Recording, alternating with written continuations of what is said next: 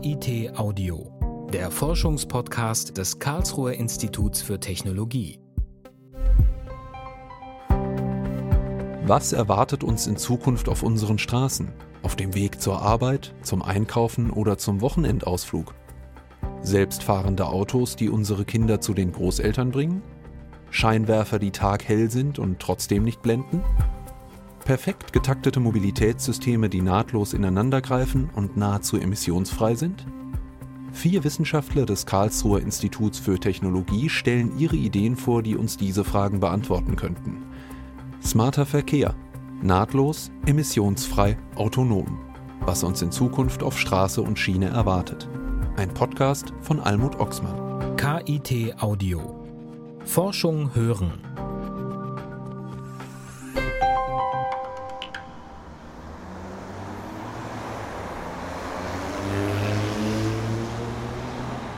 Die meisten Städte leiden unter zu vielen Autos. Es gibt zu wenige Parkplätze, es stinkt nach Abgasen, die Feinstaubbelastung steigt bis hin zum Smog. Besser vernetzte Mobilitätssysteme könnten helfen, die Situation zu ändern. Deswegen forschen weltweit Wissenschaftler an Strategien für einen smarten und intelligenten Verkehr, vor allem für die Städte. Am Karlsruher Institut für Technologie läuft derzeit das Forschungs- und Entwicklungsprojekt RegioMove. Ein Projekt, bei dem zehn Partner aus der Region gemeinsam an einem optimal vernetzten Verkehr arbeiten. Auftraggeber ist der Karlsruher Verkehrsverbund KVV. Das Projekt hat vier Teile: Pakt, Provider, Port und Prototyp. Pakt, das ist ein Arbeitspaket, wo die rechtlichen Rahmenbedingungen geschaffen werden, dass die Mobilitätsanbieter auch vernetzt werden können. Also hauptsächlich hier in Karlsruhe an dem Beispiel der KVV, der Anbieter für den öffentlichen Verkehr, dann Stadtmobil als Carsharing-Anbieter, Nextbike als Bikesharing-Anbieter, das auch unter dem KVV jetzt laufen wird. Und es ist natürlich auch offen für weitere Mobilitätsanbieter, die in Zukunft kommen werden. Dr. Martin Kagerbauer arbeitet am Institut für Verkehrswesen des KIT. Seit einem Jahr forscht er mit drei anderen Wissenschaftlern an diesem Institut für das Projekt RegioMove. Noch zwei weitere Jahre wird es laufen. Der zweite Teil des Projekts heißt Provider. Er soll alle Verkehrsmittel kombinieren. Dass man über ein Medium, über eine App zum Beispiel, Informationen bekommt, welche Verkehrsmöglichkeiten zur Verfügung stehen, wann zum Beispiel der öffentliche Verkehr fährt an dem Ort, an dem ich bin, wie ich den mit Bikesharing verknüpfen kann, wie optimale Routen aussehen. Wenn man heute mit Carsharing zum Bahnhof fährt, dann mit dem Zug nach Stuttgart und dort mit einem Leihfahrrad zum Zielort, zahlt man an drei Anbieter. Ziel von RegioMove ist es, diese Dienste integriert anzubieten und über eine Stelle abzurechnen. Das dritte Teilprojekt heißt Port. Gemeint sind damit Mobilitätsstationen oder Verknüpfungspunkte, die in der Region aufgebaut werden sollen. Sie sollen es erleichtern, von einem Verkehrsmittel auf ein anderes umzusteigen. Das KIT ermittelt die geeigneten Standorte in der Region Karlsruhe. Das Projekt erstreckt sich über die ganze Region, also südlich von Rastatt bis nach Bretten und mit einer Million Einwohnern. Wir stellen hier jetzt ein Verkehrsmodell auf, das sämtliche Verkehrsbeziehungen der Einwohner in der Region abbildet.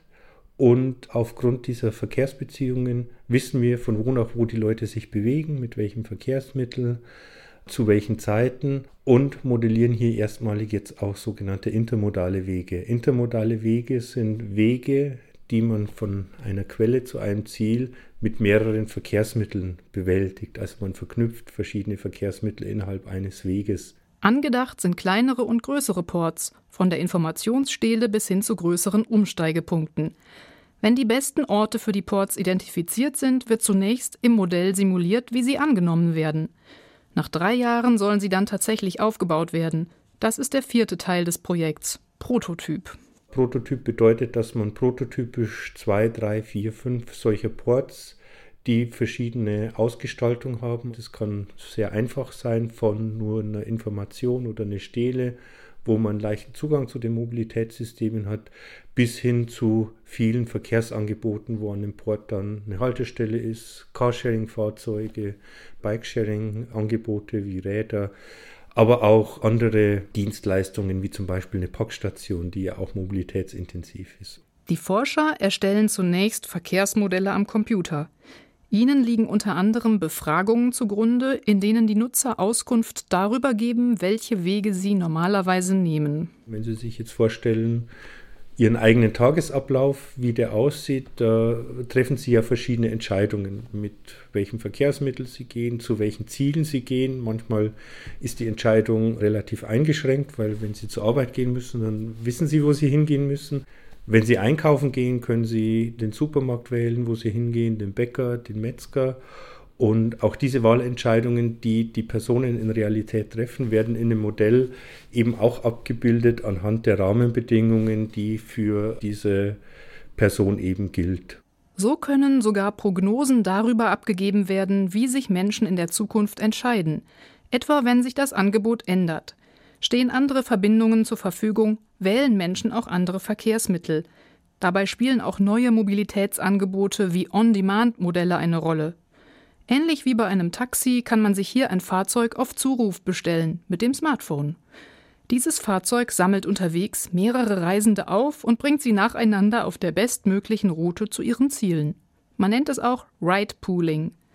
Das Konzept soll Staus verhindern. Ob das zutrifft, weiß man aber noch nicht, sagt Martin Kagerbauer. Es besteht natürlich auch die Gefahr, dass durch solche Fahrten, die relativ flexibel sind, wo man von zu Hause abgeholt wird und irgendwie an den Zielort gebracht wird, dass dort auch Fahrten mit dem ÖV kannibalisiert werden können. Also sprich, dass Fahrten, die man vorher mit dem ÖV durchführt, jetzt in so einem Carpooling-Fahrzeug durchgeführt werden und so hat man wieder ein bisschen mehr Verkehr auf den Straßen. Im Projekt RegioMove wird auch untersucht, wie sich ein Mobility-on-Demand-Service als Zubringer zum öffentlichen Verkehr auswirkt.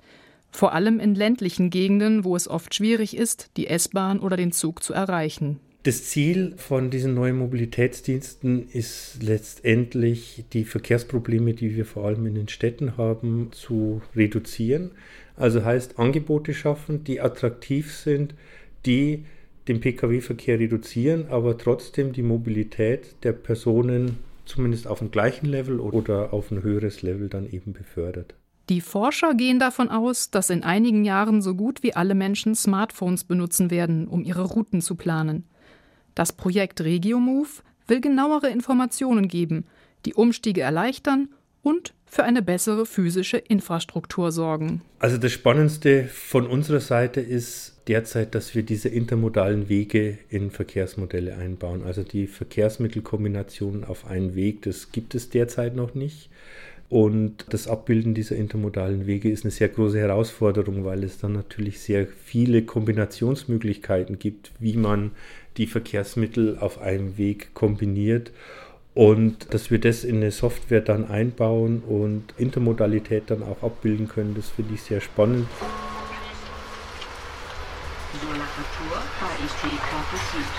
Umsteigemöglichkeit in Richtung Hauptfriedhof.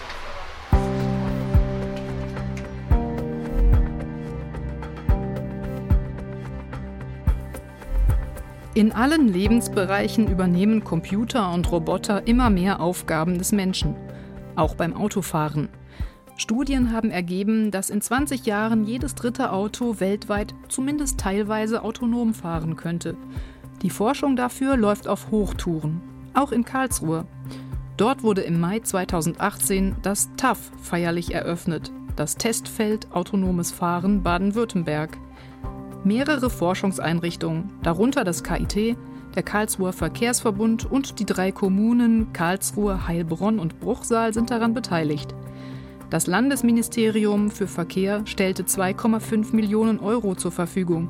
Die Partner selbst bringen auch Eigenmittel ein. Auf einem 200 Kilometer umfassenden Gebiet kann nun autonomes und vernetztes Fahren getestet und weiterentwickelt werden. Das gibt auch neue Forschungsimpulse für Forscher außerhalb des TAF-Konsortiums. Zum Beispiel am Lichttechnischen Institut des KIT, das unter anderem smarte Autoscheinwerfer entwickelt. Wenn Sie sich vorstellen, dass ein Fußgänger zwischen zwei Straßenlaternen steht, kann es passieren, dass dieser Fußgänger allein schon zwischen diesen beiden Straßenlaternen nicht mehr sichtbar ist. Man spricht da von einem Camouflage- oder Tarneffekt. weil man nämlich nur Objekte sehen kann, wenn ein Kontrast vorhanden ist. Wenn beispielsweise der Hintergrund hinter der Person und die Person selbst mit gleicher Helligkeit angeleuchtet werden, dann kann es passieren, dass diese Person im Straßenverkehr einfach verschwindet. Professor Dr. Cornelius Neumann beschreibt, wie es am KIT zu dem Projekt Oper gekommen ist. Optimierung der visuellen Erkennbarkeit von Fußgängern auf Basis vernetzter Infrastruktur. Da das Testfeld autonomes Fahren mit sehr vielen Sensoren ausgestattet ist, kann nun ein Autoscheinwerfer Informationen von ihnen bekommen. Die Sensoren können dem Fahrzeug sagen, ob ein Mensch in der Nähe ist und wohin er sich wie schnell bewegt.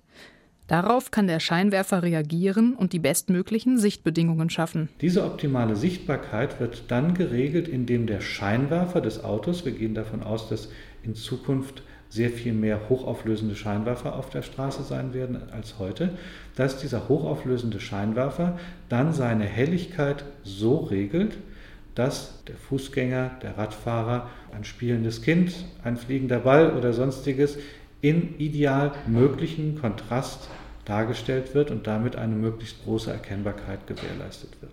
Da sehr wahrscheinlich nicht die komplette Straßenbeleuchtung so umgebaut wird, dass die Tarneffekte verschwinden, sei es einfacher, an den Möglichkeiten der Scheinwerfer zu forschen, meint Cornelius Neumann. Das Konzept basiert auf Straßen, die komplett mit Sensoren ausgestattet sind, wie diejenigen des Testfeldes Autonomes Fahren. Auch die modernen Autos haben immer mehr Sensoren eingebaut. Kameras, Radar- und LIDAR-Geräte sowie Ultraschallsensoren. Man könnte sagen, die Sinne des Autos werden immer besser und liefern Informationen, mit denen das Auto immer sicherer durch den Verkehr steuern kann. Aber nehmen wir an, wir hätten ein schnell laufendes, spielendes Kind, was sich momentan noch hinter einem Fahrzeug befindet, aber auf die Straße laufen wird. Ich kann es mit der Kamera nicht sehen, weil es durch einen Camouflage-Effekt oder durch ein Camouflagegebiet läuft. Und ich habe auch gleichzeitig nicht die Möglichkeit, mit den fahrzeuginternen Sensoren dieses Kind wahrzunehmen.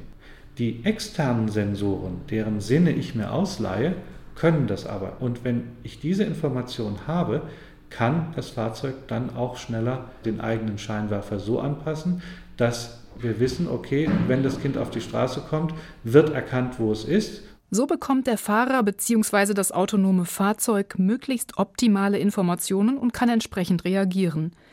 Das Projekt Oper ist auf zwei Jahre angelegt. Ein Doktorand wird gemeinsam mit einer wissenschaftlichen Hilfskraft daran forschen. Das Lichttechnische Institut greift dazu auf einen bereits fertig entwickelten Scheinwerfer zurück, den sogenannten Propix. Der sieht aus wie eine große Kiste, die vorn am Fahrzeug angebracht ist. Mit seinen sechs Hochleistungsprojektoren und dem Computer hat er über zwei Kilowatt Leistungsverbrauch. In dieser Form kann man ihn noch nicht an ein normales Automobil anbauen. Das Ding ist so breit wie das Fahrzeug. Also so 1,80 Meter breit, so 50 Zentimeter tief. Das ist schon ein ziemlich großes Ding. Und die Scheinwerfer, die daraus entstehen werden später, die werden natürlich bei Zulieferern und Fahrzeugherstellern dann gemeinsam entwickelt. Mithilfe des Propix-Scheinwerfers wird die Straße gewissermaßen zum Kino. Das Licht ist extrem hell, außerdem kann man bestimmte Bereiche mehr oder weniger sichtbar machen. Dazu werden hochauflösende Systeme verwendet, die ähnlich wie Beamer oder Projektoren funktionieren. Mit ihnen wird eine beliebige Lichtverteilung in HD-Auflösung möglich. Dieser Scheinwerfer würde dann als hochauflösender Testscheinwerfer verwendet werden, um die entsprechende passende Beleuchtung dann einzustellen, indem man bestimmte Bereiche aufblendet oder dimmt oder ganz ausschaltet, um das entsprechende Objekt mit optimalem Kontrast darzustellen. Ähnliches gibt es heute mit Matrix-Scheinwerfern schon in Serie. Mit ihnen wird die Unterscheidung in Fernlicht und Abblendlicht aufgehoben. Man kann die ganze Zeit mit Fernlicht fahren.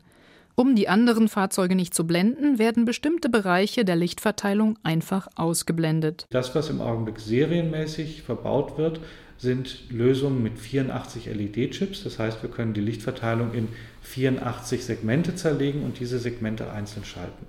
Die Idee, die Hochauflösung zu bringen, ist dann natürlich nur konsequent, weil wir dann sagen, wir können auch viel kleinere Bereiche variieren. Jede einzelne LED in der Fläche des Scheinwerfers kann nun einzeln angesteuert und je nach Bedarf heller oder matter leuchten. Das Ganze wird im Projekt Oper auch experimentell im Verkehr nachgestellt. Für das Testfeld autonomes Fahren werden Probanden im Auto sitzen und sagen müssen, ob sie die Personen auf der Straße gesehen haben oder nicht, erklärt Neumann. Wir haben den Propix-Scheinwerfer an einem Versuchsfahrzeug angebracht und werden damit durch die Straßen des TAF-Gebietes fahren und dort die entsprechenden Sensorinformationen auswerten und auch entsprechende Verkehrssituationen nachstellen, in denen wir dann nachweisen können, dass diese optimale Beleuchtung gelingt. Die Forschung steht hierbei vor allem vor zwei Herausforderungen. Zum einen müssen die Sensoren draußen auf der Straße mit denen im Auto sicher kommunizieren. Zum anderen muss sich der Scheinwerfer je nach Situation richtig anpassen. Cornelius Neumann ist zuversichtlich, dass das gelingt, betont aber, dass kein technisches System perfekt ist. Die Frage ist, ob wir helfen können, damit Unfälle mit Personenschäden zu vermeiden. Und selbst wenn es nur gelingt, einige Unfälle mit Personenschäden zu vermeiden, haben wir schon etwas gekonnt.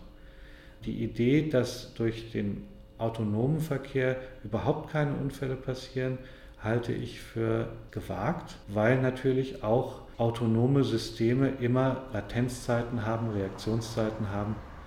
Jeder Unfall weniger ist natürlich positiv zu bewerten. Die aktuelle Forschung für besser vernetzte Verkehrssysteme geht auch dahin, in den Fahrzeugen und auf den Straßen mehr Sensoren anzubringen, damit die Dinge miteinander kommunizieren können. Teils ohne dass der Mensch eingreift. Dazu werden auch zahlreiche Techniken, die ursprünglich zu ganz anderen Zwecken entwickelt wurden, in Autos verbaut. Radar zum Beispiel oder Ultraschall, der beim Einparken hilft. Doch es gibt noch mehr Möglichkeiten. Welche Sensoren im Straßenverkehr nützlich sind, wird derzeit auch am Testfeld Autonomes Fahren Baden-Württemberg entwickelt. Am Institut für Hochfrequenztechnik und Elektronik des KIT forscht Professor Dr. Thomas Zwick seit zehn Jahren an hochleistungsfähigen Autoantennen.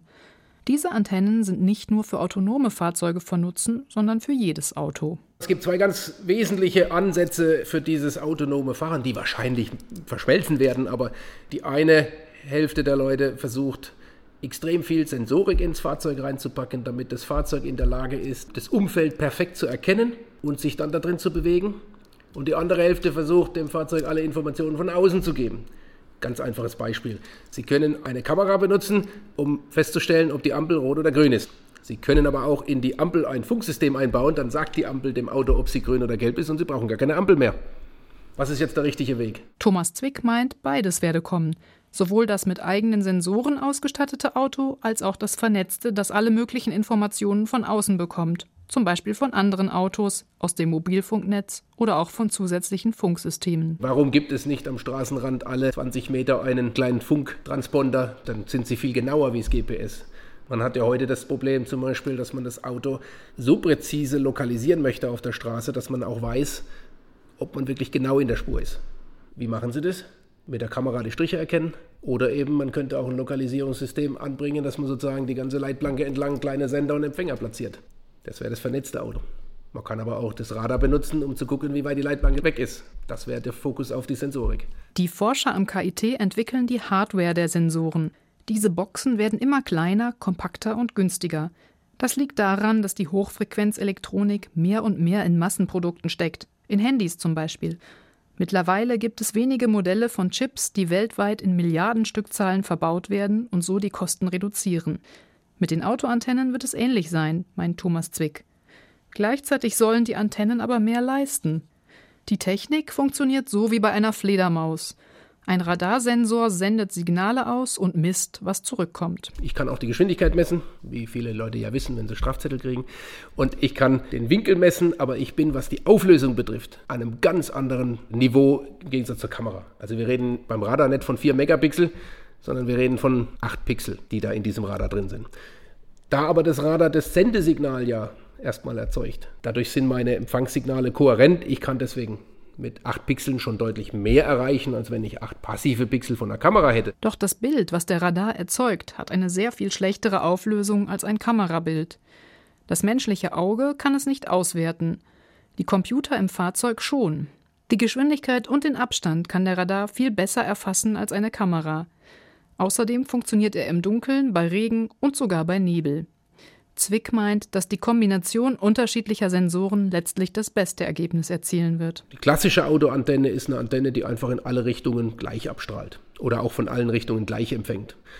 Unsere Antennen, die wir jetzt hier bauen, die haben ein Stück weit eine Richtwirkung, sind gleichzeitig aber umschaltbar. Da kann man sich also adaptiv ein Stück weit anpassen an die Richtung, aus denen die Wellen kommen und hat dann bessere Performance in der Richtung, vielleicht auch eine bessere Unterdrückung für Störsignale aus einer anderen Richtung und kann das Ganze umschalten. Diese Antennen passen sich elektronisch den Funkkanälen an, in denen sie sich gerade befinden. Das ist beim Fahrzeug deswegen interessant, weil es zwar in jede Richtung fahren kann, aber nie auf der Seite oder gar auf dem Dach. Die Drehung geht also nur um eine Achse. Doch das ist nicht alles. Diese Antennen, mit denen wir uns beschäftigen, die sind nicht nur rekonfigurierbar, sondern haben auch mehrere Eingänge. Es ist also nicht eine Antenne, sondern sind gleich mehrere. Das heißt, man muss nachher mehrere Sender und Empfänger dahinter schalten. Und das nennt man MIMO, Multiple Input, Multiple Output. Und mit dieser Technik kann man den Durchsatz erhöhen. Also mehr Daten übertragen in einem Funksystem. Letztendlich geht es darum, dem Auto ein Kommunikationssystem zu geben, das zuverlässig ist und mehr Daten erfasst. Anfangs war die Antennenforschung sehr theoretisch, mittlerweile sind viele Modelle auf dem Markt. Bis tatsächlich eine Antenne entwickelt ist, braucht man viel Geduld. Die Wissenschaftler am KIT haben mit einem Auto in Karlsruhe mehrere Antennen getestet.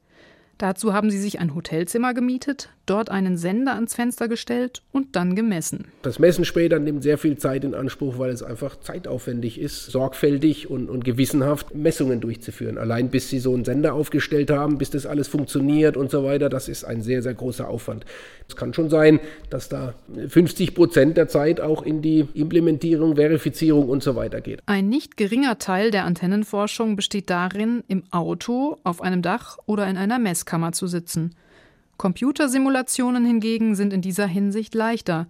Man kann Funkkanäle simulieren oder in Sekundenschnelle das Fahrzeug dreimal auf der identischen Route fahren lassen. Wenn wir jetzt natürlich draußen messen und wollen sozusagen drei unterschiedliche Antennen vergleichen, welche besser ist, dann werden wir natürlich versuchen, mit diesen drei Antennen hintereinander auf unserem Fahrzeug die gleiche Strecke abzufahren. Da geht es natürlich los. Wann bin ich an welchem Punkt?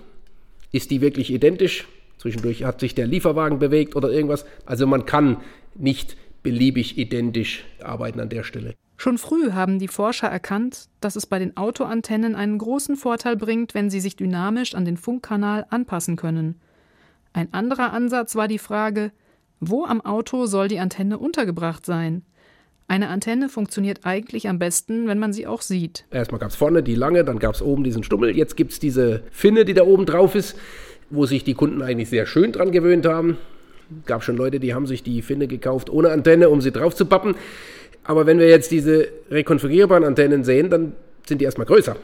Die sind nicht platzsparender wie die existierenden, sondern ich bekomme deutlich mehr Performance, aber ich muss natürlich auch eine größere Antenne spendieren.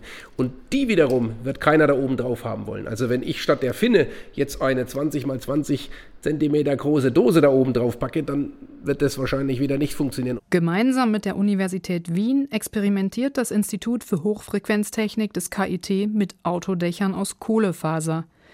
Die lassen sich nämlich leicht formen. In einer kleinen Vertiefung im Dach kann die Antenne dann verschwinden. Und wenn wir jetzt die Antenne da reinsetzen und oben einen Plastikdeckel drauf machen und das geschickt machen, dann sehen Sie das gar nicht mehr. Dann sitzt die Antenne da drin, strahlt die noch genauso ab. Das sind Dinge, mit denen wir uns beschäftigt haben. Das heißt, wir hatten dann auch solche Teile von Autodächern gefertigt bei der TU Wien. Die hatten wir dann hier im Messraum, haben unsere Antennen dort eingebaut, haben geschaut, wie unterscheidet sich das, wenn ich es oben aufs Dach drauf mache, innen rein und so weiter. Das ist im Prinzip eins der Themen, was sich dann daraus noch ergeben hat. Es gibt auch den Forschungsstandpunkt, dass für eine Änderung und Verbesserung der Verkehrssysteme eine umfassende Sicht der Dinge notwendig ist. Der Fokus geht dabei vom Fahrzeug selbst weg und richtet sich auf das ganze System einer Stadt. Energiesparen, Datenschützen und effizient transportieren gehören dann genauso dazu wie der schnellste, bequemste und sicherste Weg von A nach B. Mit sehr weit in der Zukunft liegenden Mobilitätsthemen befasst sich Diplom-Ingenieur Sascha Ott vom Institut für Produktentwicklung des KIT. Er ist zugleich Geschäftsführer des KIT-Zentrums Mobilitätssysteme. Seit mehr als 20 Jahren arbeiten er und seine Kollegen an Antriebstechniken für neue Fahrzeuge.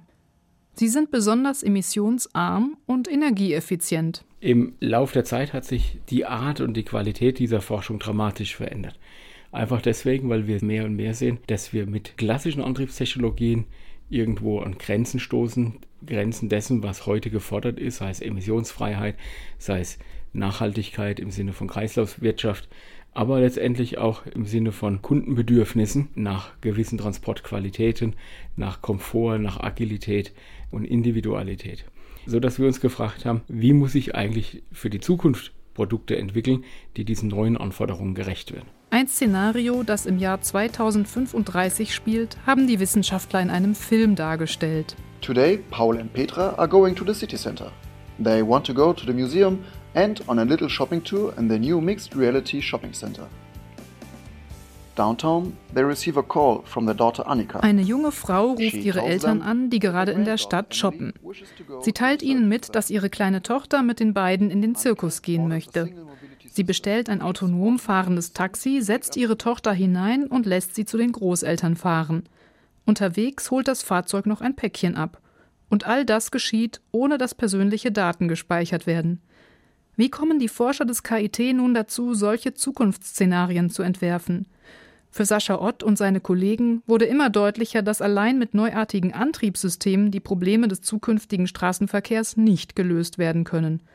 Nur dadurch, dass alle Systeme, also Antrieb, Fahrzeug, Umwelt, Verkehr, in einem großen System betrachtet werden, könnten Lösungen gefunden werden, meint Sascha Ott. Im Rahmen der Systemforschungsüberlegungen kamen wir zu einem Punkt, dass wir gesagt haben, wir brauchen eine Art von Mobilitätsrahmen, der den Transport von Menschen und Gütern integrativ unter Nutzung aller Verkehrsoptionen intelligent ermöglicht. Und hier kamen wir dann zu dieser Initiative Seamless Mobility. Vor etwa zwei Jahren entstanden am KIT die ersten Ideen zur Initiative Seamless Mobility, also nahtlose Mobilität. Verschiedene Forscherteams bilden hier ein großes Cluster. Maschinenbau, Informatik, Elektrotechnik, Mathematik und weitere Fakultäten sind bereits vertreten. Es entstand am KIT-Zentrum Mobilitätssysteme, das gezielt trans- und interdisziplinär forscht. Die Initiative Seamless Mobility ist groß gedacht und hat großes Wachstumspotenzial. Sascha Ott hebt hervor, wie mächtig der Systemansatz ist. Das ist natürlich nicht so, dass man jetzt hier alleine darauf setzt, dass man zum Beispiel eine neue Fahrzeuggeneration oder ähnliches entwickelt, sondern es geht wirklich im Sinne von diesem Systemansatz darum, das Mobilitätssystem, also sprich alle Teilsysteme, die einen Beitrag liefern, da gehört das Fahrzeug dazu und das wird man auch nicht neu erfinden, das wird natürlich eine Fortentwicklung sein von bestehendem, aber dieses dann integriert in den Verkehrsraum, in den Umweltraum, in einen Rechtsraum letztendlich auch und vor allen Dingen integriert und verknüpft mit entsprechend intelligenten Services. Für bestimmte Transportaufgaben sollen auch spezielle Fahrzeuge entwickelt werden. Ein automatisiertes Fahrzeug ohne Fahrer, das ein Kind transportiert, muss sich zusätzlich in einem sicheren Raum bewegen. Die dafür notwendigen Entwicklungsmethoden seien alles andere als trivial, sagt Sascha Ott. Zunächst gehe es um theoretische Wissensarbeit. Im nächsten Schritt sollen entwickelte Fahrzeuge evaluiert werden, in einer beispielhaften Umgebung. Könnte mir also gut vorstellen, dass wir die eine oder andere Kommune vielleicht finden, die dann so als Modellraum zur Verfügung steht. Aber klar, das muss natürlich dann auch im Aufbau finanziert werden. Das ist etwas, was wir nicht leisten können. Und dann braucht man halt auch einen Partner aus der Industrie, der dann auch bereit ist, vielleicht dort zu investieren. Am Institut für Produktentwicklung des KIT können einzelne Schnittstellen auf den Prüfstand gestellt werden. Das kann zum Beispiel ein sehr schneller, extrem präzise regelbarer Motor sein. Das ist auch Hardwarearbeit. Das ist teilweise etwas, was man auch nicht nur durch Aufbauten jetzt an einem Fahrzeug demonstrieren kann, weil man muss sich vorstellen, so ein nahtloses Mobilitätssystem das ist ja etwas, was interagiert mit seiner Umwelt. Die können wir jetzt natürlich nicht beliebig modellhaft aufbauen und deswegen muss ich dann Teile davon auch wieder in einen virtuellen Raum reinpacken. Wir nennen das physisch virtuell gemischte Validierungsumgebung und versuchen damit dann auch die Mächtigkeit von dem Ansatz zu demonstrieren. Auch wenn Fahrzeuge oder Fahrzeugkomponenten bisher den größten Teil der Forschung ausgemacht haben, solle das Denken hin zur Gesamtsystembetrachtung gehen, sagt Sascha Ott. Ich kann nicht so agieren, wie das bisher der Fall ist, dass ich sage, naja, ich habe eine Straße, die ist halt gegeben und ich habe meinetwegen einen Kundenkreis und jetzt entwickle ich dafür ein Fahrzeug. Das ist zu kurz gesprungen. Der Anspruch ist, ich entwickle ein Mobilitätssystem. Das heißt, da spielen Autos nach unserer Vorstellung durchaus nach wie vor eine zentrale, wichtige Rolle. Aber wir stellen grundsätzlich die Position des Autos in diesem System insofern in Frage, als dass es eben auf eine andere Art und Weise mit dem Restverkehr, mit der Infrastruktur interagieren muss als bisher. Hinzu komme, so Ott, dass die Entwicklungszeiten für Fahrzeuge sich sehr stark von denjenigen für Straßen unterscheiden. Ein neues Fahrzeug sei weit schneller nutzbar als eine neue Straße. Informationstechnisch basierte Services schließlich seien noch schneller verfügbar. Die Herausforderung der Zukunft werde sein, solche unterschiedlichen Dynamiken zu bedenken und zu nutzen. Der Seamless Mobility Ansatz ist ein grundlagenorientierter Ansatz, nichts, was in kurzer Zeit umgesetzt werden kann. Dennoch ist der Anspruch, schon jetzt Impulse zu geben. Das Spannendste aus meiner Sicht ist, dass durch diesen Systemansatz grundsätzlich alle bisherigen technischen Lösungen erstmal in Frage gestellt sind und wir die Freiheit und die Akzeptanz erfahren, auch Dinge zu denken, die vor wenigen Jahren in der klassischen Antriebstechnik überhaupt nicht denkbar waren. Da sind auf einmal Lösungen im Raum, die waren früher eher so ein bisschen mit dem Beigeschmack, okay, da hat irgendjemand an der Universität mal ein paar Gedanken sich drüber gemacht, die auf einmal durchaus so attraktiv werden, dass selbst etablierte Fahrzeughersteller und Antriebsstrangkomponentenlieferanten auf uns zukommen und sagen, oh, lass uns das mal ein bisschen tiefer betrachten, das hat auf einmal eine Relevanz. Das heißt, wir erleben momentan wirklich eine drastische Veränderung im Denken, aber letztendlich auch in der Technologie. Bei der Erfindung neuer Verkehrsmittel und Transportmöglichkeiten lagen Fantasie und Realität stets nah beieinander und beflügelten sich gegenseitig. So ist es auch heute. Zukunftsvisionen entstehen, unmöglich Erscheinendes wird wahr sei es beim automatisierten Fahren, bei der Integration verschiedener Verkehrsmittel oder bei der Entwicklung grundlegend neuer Denkweisen. Der Verkehr der Zukunft steht vor großen Herausforderungen. Am Karlsruher Institut für Technologie forschen viele Menschen mit Ideen an Neuerungen, Weiterentwicklungen und vor allem an Lösungen. Ihr gemeinsames Ziel? Eine smarte Mobilität. KIT Audio. Forschung hören. Eine Produktion des Karlsruher Instituts für Technologie 2018. Redaktion Justus Hartlieb. Musik Arthur Tadevosjan. Weitere Informationen finden Sie unter www.kit.edu/audio.